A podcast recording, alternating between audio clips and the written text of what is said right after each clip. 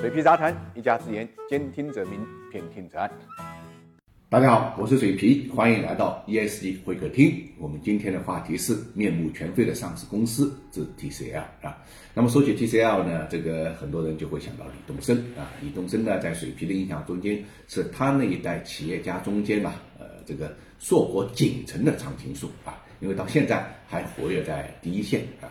李东生给大家印象最深的是二零零六年写的那篇《鹰的重生》啊。他为什么会写《鹰的重生》这个文章呢？因为他啊，这个跨国并购啊，法国的裁定品牌汤姆逊啊，应该讲是失败了啊。当年的三亿左右的欧元啊，应该讲给 TCL 背上了沉重的一个包袱。那怎么办呢？他反思之后呢，就发表了那篇著名的《鹰的重生》。我们知道鹰的寿命啊，大概有七十多岁啊，但是他在四十岁左右的时候呢，他要经历一次呢脱胎换骨的这个自我革新啊，他要把那个喙啊给这个拔掉，他要把那个自己的这个指甲呀要拔掉啊，要把自己的这个羽毛呢退掉，只有这样啊，他才能获得新生，因为呃那些东西啊角质层啊老化啊会。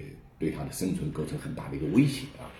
李东生借这个鹰的重生呢啊，来给自己鼓劲啊。那么事实上啊，这个 TCL 也的确啊，从那个时候开始呢，走了重大的一个变革。我们知道 TCL 原来是做消费电子的啊，彩电啊，这个手机啊都做。那么从那个时候开始呢，他就眼光呢转向这个面板啊，这个和深圳国资背景的深超科技一起拿出两百四十五亿，在深圳呢就上线了这个。华星光电啊，这个生产线啊，那华星光电大家都知道啊，因为做面板，现在已经呢跟京东方啊成了双子星座啊。我们一般用的彩电也好啊，显示屏也好，包括手机屏也好啊，这个面板啊，绝大多数呢就是出自这个两家啊。所以啊，它的转型呃，你就知道应该是相当相当成功的啊。那么另外呢，它在二零一九年的时候。啊，这个接近二零二零年的时候呢，收购了天津的中环股份啊。那中环股份做什么的呢？中环股份啊，实际上是做光伏半导体的。原来我以为它是半导体啊，实际上呢，再一研究啊，这个 原来早早的是做这个单晶硅的。那么现在啊，这个公司啊正在风口上。去年呢，这个呃，不管收入也好，利润也好，增幅是相当大的啊。今年一季度又保持了这个百分之一百五左右的一个增幅啊，已经成为光伏龙头隆基股份的挑战者啊。这个具体的情况啊，这个天津中环啊，我们下期节目会专门啊来这个分析分析。这里呢就不多展开讲啊。总之啊，这个 TCL 现在的内容啊，这个主营的产业一个就是华星光电做面板，另外一个呢就是光伏半导体啊。大家知道这个和它原来的这个主营业务啊。已经完全完全不同了啊！